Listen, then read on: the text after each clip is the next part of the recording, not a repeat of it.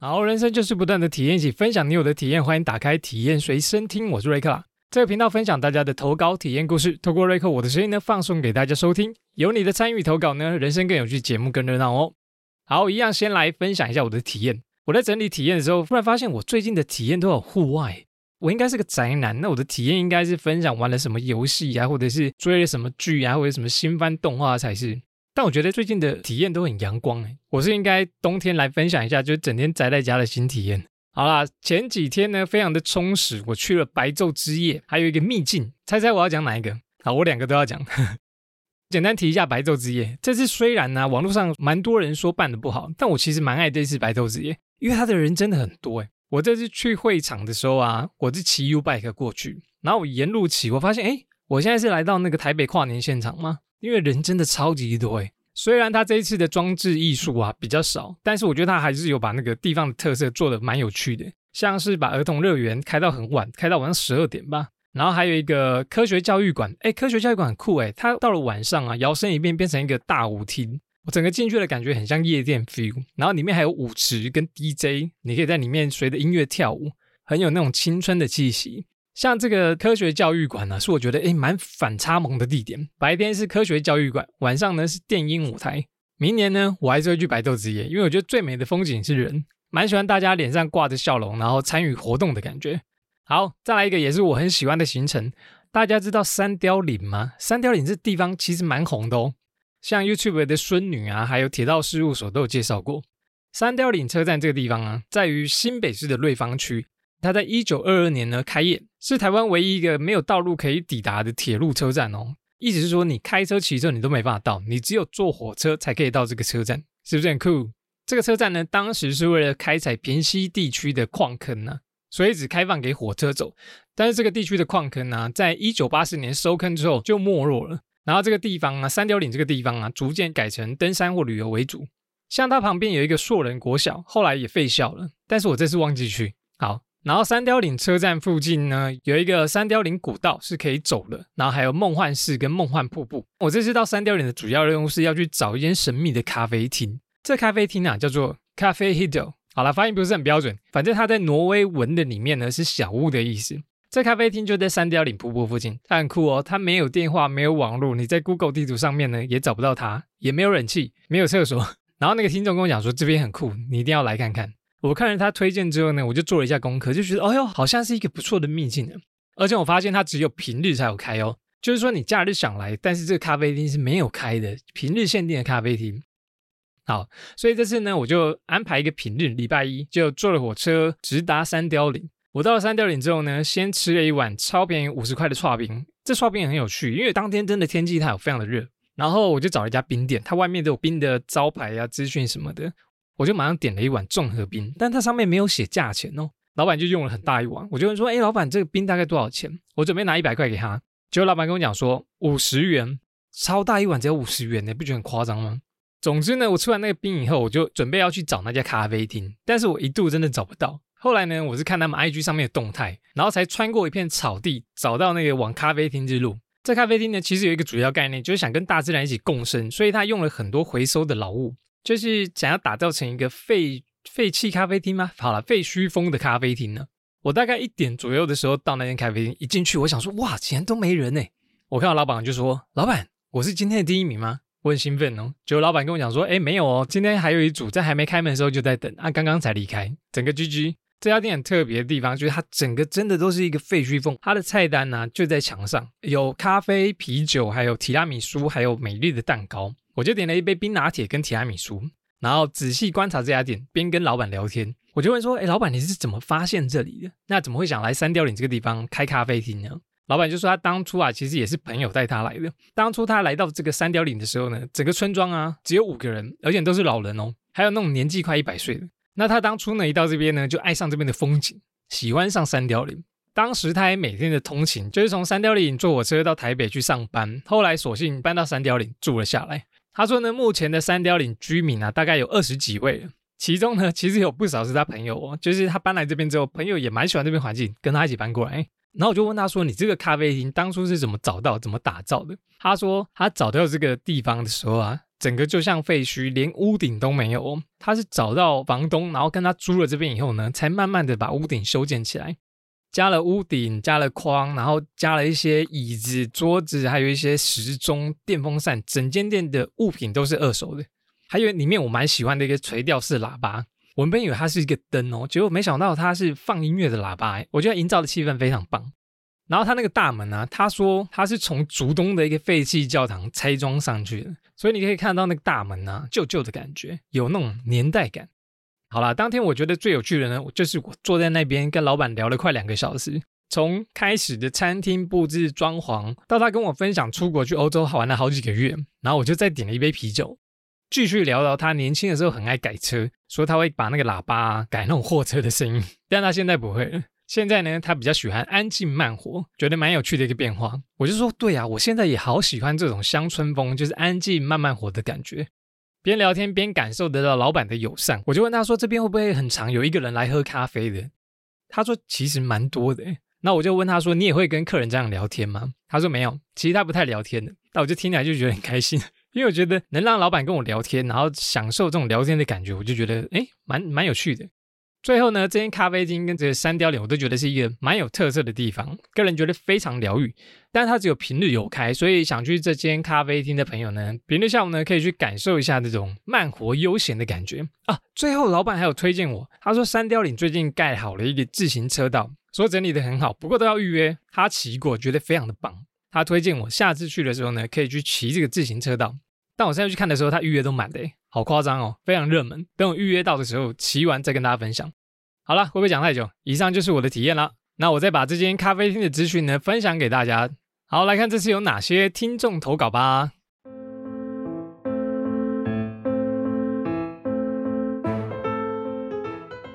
首先，第一个投稿呢，来自于猜猜我是谁呀？这是什么神奇宝贝广告啊？就第一代神奇宝贝中间广告的时候，不是都有那种？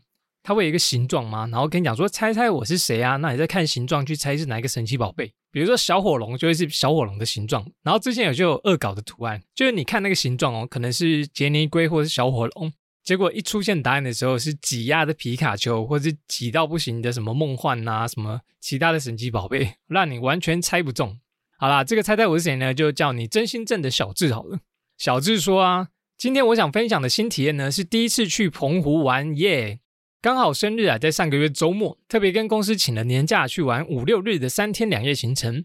本身呢很喜欢旅游，所以算是给自己的一份生日礼物。差第一，这个是我第一次去澎湖玩，也是第一次独自搭飞机哦。结果没有想到，一开始很不顺利。到了机场啊，才发现我时间看错，二十分的飞机呢看成四十分。于是呢，搭不上飞机的我只好去等候补了。还好后来有顺利补到位，并成功抵达澎湖机场。然后我就先去租车，再去民宿放行李。准备参加晚上的夜钓小卷，我真的很推荐夜钓小卷。除了可以体验晚上坐船的感觉呢，还有钓小卷那种紧张又刺激的心情。虽然最后呢我半只都没有钓到，但船长还是会煮小卷面线跟鱿鱼生鱼片给我们吃。不得不说，真的超好吃，而且很鲜甜哦。那第二天呢，我报名了一个 SUP 立式划桨体验，那个有点类似冲浪板呢，再比冲浪板大一点点。教练呢给我们一个桨，让我们练习划。一开始我不太会滑，我就是用坐着，感觉比较稳。后来比较熟悉呢，我就开始跪着滑，再来就试着站起来滑，但好几次我都失败。后来抓到一个诀窍，就是站起来的时候呢，可以用立桨立在板上，等不晃的时候呢，就可以开始滑了。分享给大家。这边有趣的是，他们有围圈绳子，说不能滑到外海，因为非常的危险。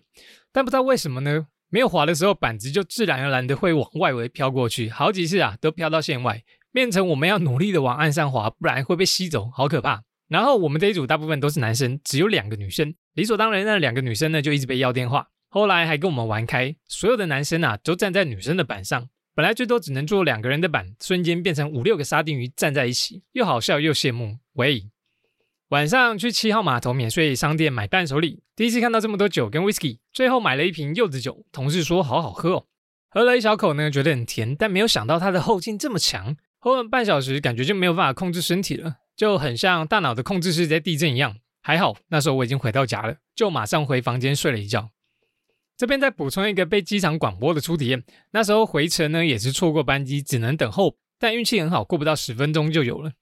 不过我行李一堆，所以要先去 check in，再去托运，然后要去免税机场拿我买的酒。当时啊，离飞机起飞剩不到五分钟，所以可以一直听到机场在叫我的名字。还好，最后倒数一分钟上了飞机，差点又要损失一张机票。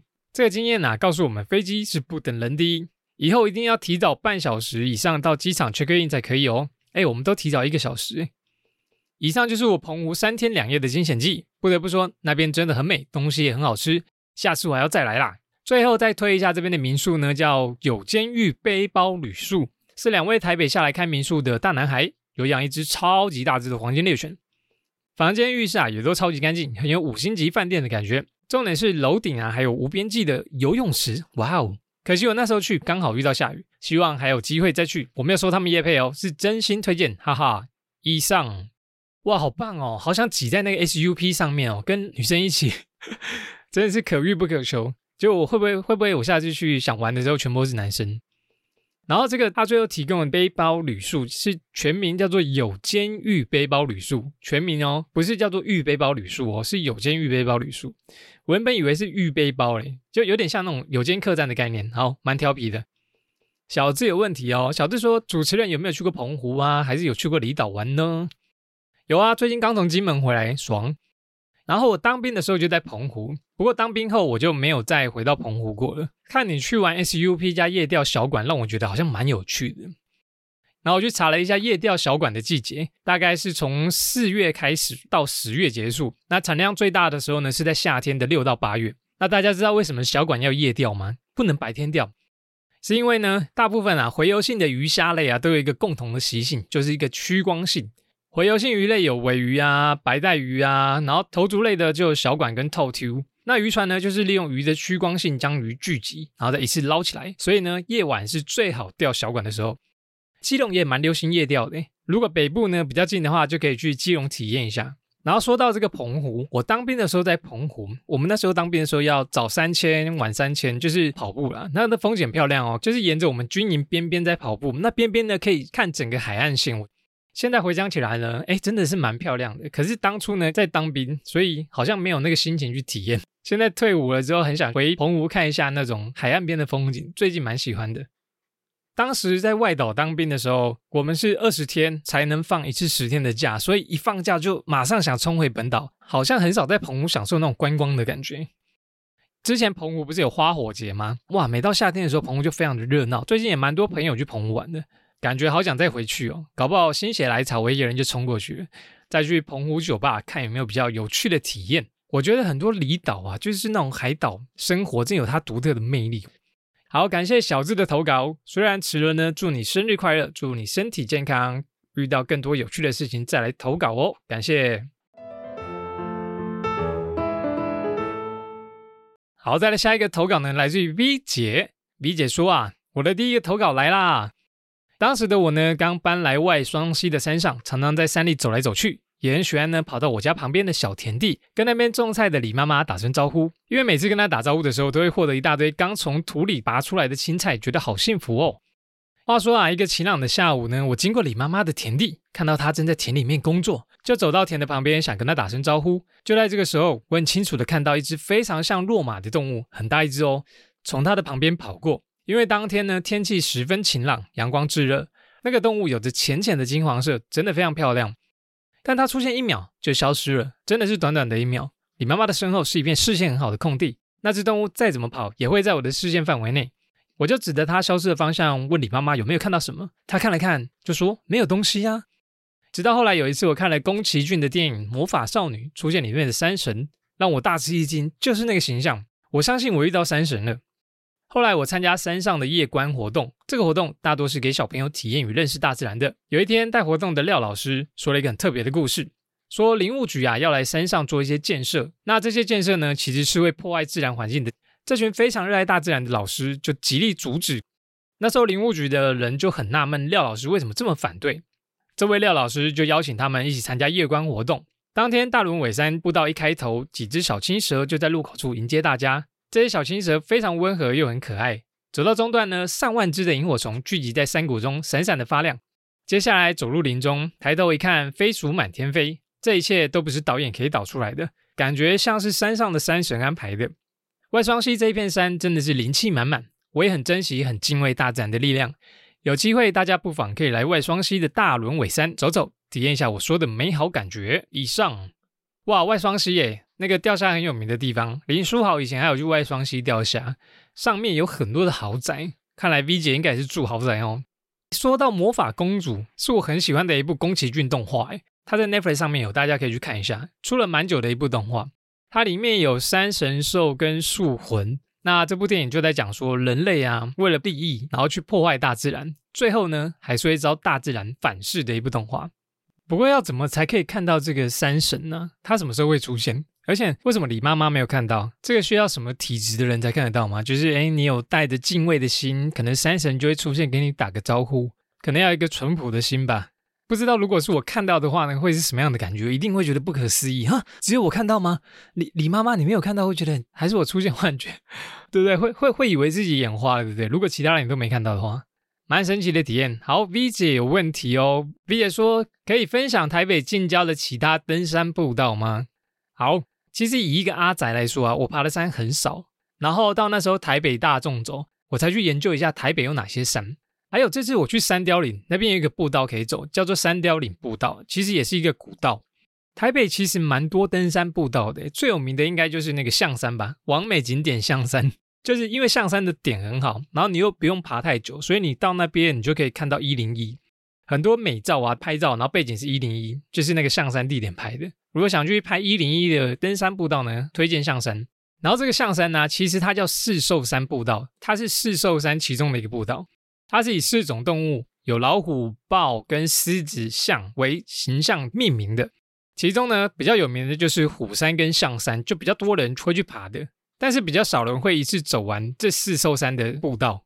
豹山、豹山跟狮山呢，其实比较冷门。他说路线呢比较难找，就我所知，还有一个北投的军舰园也是蛮有名的。我记得内湖也蛮多有名的登山步道。然后 V 姐说的这个大轮尾山呐，我去查了一下，其实这个大轮尾山也是小百岳，最近才从金门收集完一个小百岳，无心插柳。这个大轮尾山呢是小百岳编号八，海拔四百七十五公尺，是内湖区最高的山头。那山顶呢，它有一个乘风堡的平台，可以让你体验三百六十度的展望，让你看到七星山啊、大屯山啊、观音山啊，还有整个台北盆地，是一个风景很好的小百岳。好，但我最近要做的事情是好多，好点天气好的时候呢，再看有没有朋友要走这个小百岳，再来邀请他跟我走一下。我也很喜欢大自然这种疗愈感。感谢 V 姐的投稿，有机会我会多去走走，净化一下身体。祝福 V 姐呢身体健康，遇到更多有趣的事情。多谢。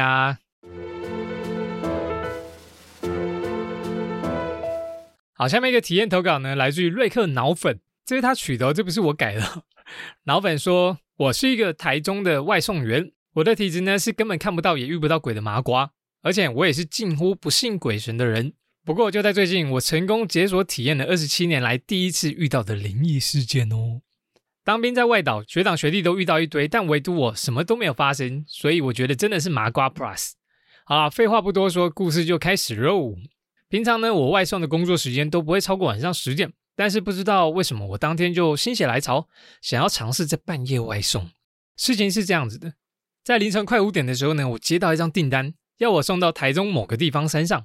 在接订单的当下，没有特别去注意送的地方，就想说哇，半夜还有这种金额的订单，就给他接下去了。于是我取了订单，前往客户的那个位置。正当我一边听着哈拉充能量，一边傻笑骑车的时候。不知不觉就来到客户地址的山下，我还想说这个地方真的会有住人吗？这时候手机的外送系统传来了客户的讯息，客人传说：“哎，我在上面看到你来了，可以麻烦你帮我骑上来山上第一个路口左转，看到一个小阶梯后再走上来。”我这时候抬头一看，要骑上去的山上完全没有路灯，只有一条颠簸的产业道路。不过身为外送员呢，将餐点送到客人手上是我们的本分。我就硬着头皮骑上去了，也有看到客人说的阶梯，我就将机车停好，并且将手机开启手电筒，走上阶梯。走了一段时间，发现前面没有路了，只有满满的树林跟一些零散的坟墓。我当下心里感觉有点毛毛的，而且一个人都没有，就想在上面应该也完全看不到山下，那他是怎么看到我的？当我要联系客人的时候呢，客人又传讯息来了，客人传来说：“我看到你了，可以麻烦你往右手边看吗？”我当下紧张死了，但是还是不怕死的往右边转过去，却看到了一个坟墓。这时候客人告知说，餐点帮我放在坟头上就可以了。我就小心翼翼的将餐点放置完毕，赶紧跑下楼梯。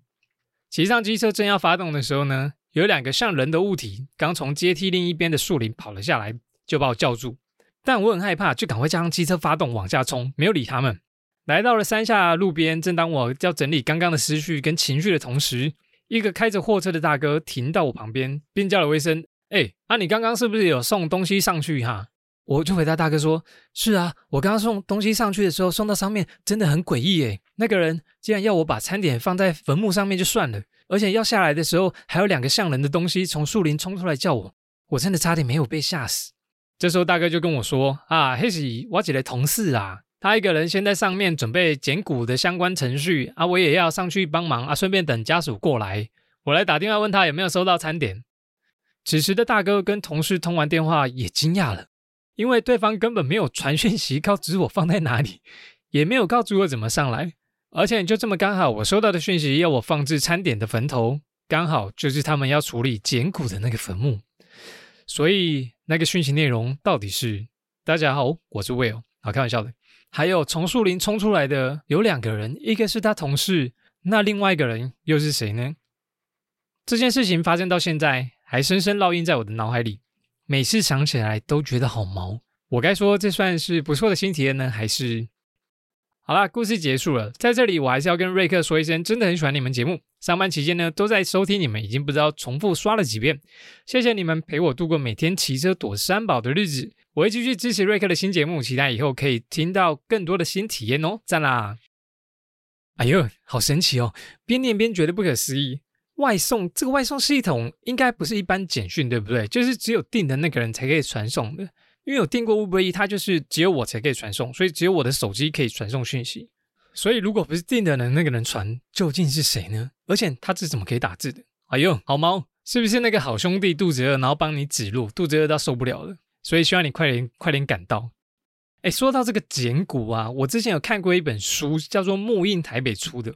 好，木印台北它有一个 YT 频道，木印是那个眼睛的那个木，然后放映的印。木印台北啊，它有一个单元叫做百工职魂，然后它会介绍一些在地的职业，比如说有修理那种古早电器的啊，或者是活版印刷啊，或者是做棺材的啊，做弹珠汽水的。那其中呢，它就有一集讲到捡骨这个职业，那里面的捡骨师已经八十二岁喽，入行六十年。他说他看过无数的骨头跟尸体，非常佩服。然后我记得有一段讲说，当时啊，他用手搓的汤圆，家人都不敢吃，因为那双手平时都在捡骨头，所以家人很害怕。我觉得他蛮幽默的，那集蛮有趣的，让我感受到这个平常我们不会接触到的职业一些秘辛，非常有趣。有兴趣呢，可以去搜寻木印台北，然后捡骨就可以找到了，里面还有很多有趣的职业。这个瑞克脑粉有问题，他说呢，最后我想询问瑞克是否有遇过类似这种恐怖的经验呢？没有哎，因为我是一个很怕被吓到的人，所以我现在晚上啊都尽量在家睡觉。然后我年轻的时候也很少夜游哦，比较多去夜唱啊，就是夜唱待在那个，然后唱到天亮再出来。因为我感觉晚上的时候其实蛮恐怖的，晚上外送是不是有不少灵异事件啊？因为我之前看过一篇文章哦，还有这个也蛮恐怖的哦。他说那个外送员接了一个单，然后外送地点是六楼，但是这个单有备注哦，就说其实是要送到七楼才对。于是呢，那个外送员。就把这个餐点送到七楼，然后打电话给那个客人说：“哎，我到了。”但客人就跟他讲说：“你在哪里啊？我又没看到你。”然后问他说：“你该不会跑到七楼了吧？”就跟他讲说：“你赶快下来，根本没有打备注，那里七楼有问题，所以根本没有住人。”然后那个外送员就赶快跑下去，再看一下手机，发现那个备注不是打说送到七楼吗？已经消失了，根本没有那行字。哎呦，恐怖哦！所以那个七楼到底是谁传的？跟你好像。所以还是跑白天就好了，会不会比较少遇到？因为晚这个晚上遇到很刺激诶，或者是外送会不会遇到一些，比如说，比如说地点就像你讲的，在坟墓旁边啊，或者是一些很荒郊野岭啊、山上的地方，夜晚的故事总是特别的神秘。然后我之前还有看过一个很神秘的外送事件，不过这个蛮恐怖的，我讲一下，大家可以去搜寻，它叫做新界北茶餐厅灵异事件。这个也是外送事件哦，他讲的比较可怕。那有兴趣的话，可以自己去 Google 一下，也是蛮神秘的一个事件。太可怕，我就不吓大家了。好，以一个恐怖故事结尾。感谢瑞克脑粉的投稿，谢谢你的投稿，文笔很好，而且很会叙述。期待你下次的灵异体验。好了，开玩笑。祝你呢不要再遇到毛骨悚然的事情，而是一些比较有趣的体验哦。我觉得这个体验蛮新鲜的。感谢瑞克脑粉，阿里嘎多。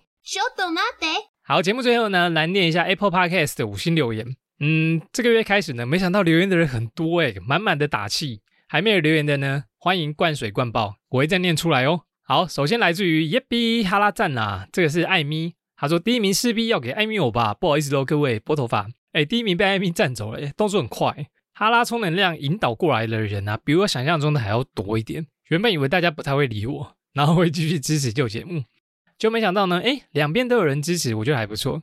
那艾米呢，现在也找了两个伙伴，也都有持续的在更新，大家欢迎继续收听支持。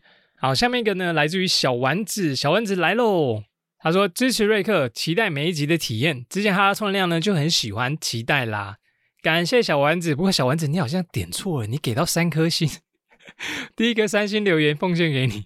好啦，我知道其实你是想给五星留言，对不对？只是不小心点错。小丸子呢之前有投稿新体验，感谢你的支持捧场，也期待你有更多的体验投稿哦。好，下面一位呢叫阿花，不能叫阿花，那要叫什么呢？叫花花。他说没得说，就是五颗星。感谢花花，花花也是支持我们的元老，感谢你的五星留言。下面一位呢来自于 Lukina。卢克娜说加油，一起支持，Thank you。好，再来一个呢，是猜猜我是谁？他说未听先给五颗星，感谢。下面一位呢是凯恩，凯恩，凯恩说瑞克的声音真的是很好听，又有磁性呢，加油加油。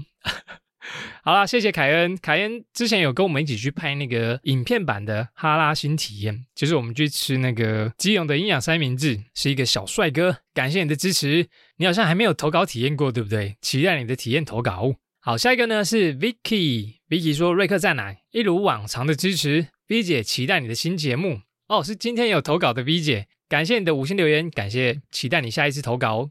好，下面一位呢是。好，下面一位呢是沙士 D 杰，他说五星留言赶快留起来。经历重重危机的我，听完瑞克分享，让我一度差点打算要移居到北海道。然后瑞克的新体验呢，司马库斯我还真的是第一次听到，一开始还以为想说这是谁啊？